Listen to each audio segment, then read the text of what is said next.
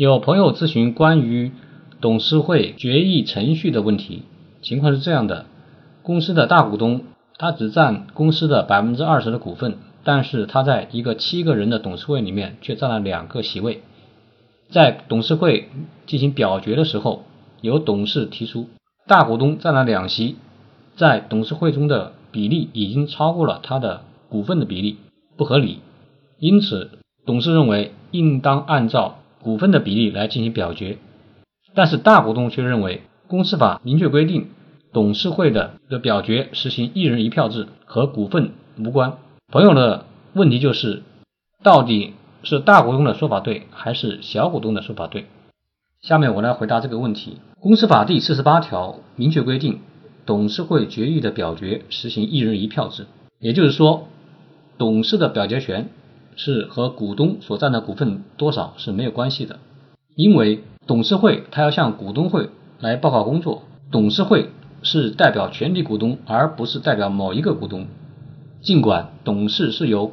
股东来提名的，但是他当选董事以后，就应当对公司的整体利益负责。也就是说，董事应当代表全体股东的利益，而不仅仅是代表某一股东的利益。因此。公司法的规定，董事会进行表决时，董事一人一票，反映多数人的智慧，做出有利于公司整体的利益的表决。因此，大股东的说法是正确的。当然，在实践中，由于董事是股东提名的，而且在规模较小的公司里面，股东往往自己就是董事，那么就难免出现了董事为了特定的某个股东的利益行使表决权的情况。为了解决这个问题，首先，董事的提名权要尽可能的与股权比例相近，也就是说，某名股东他持有多少股权，那么他就应当只能提名相应数量的董事民选。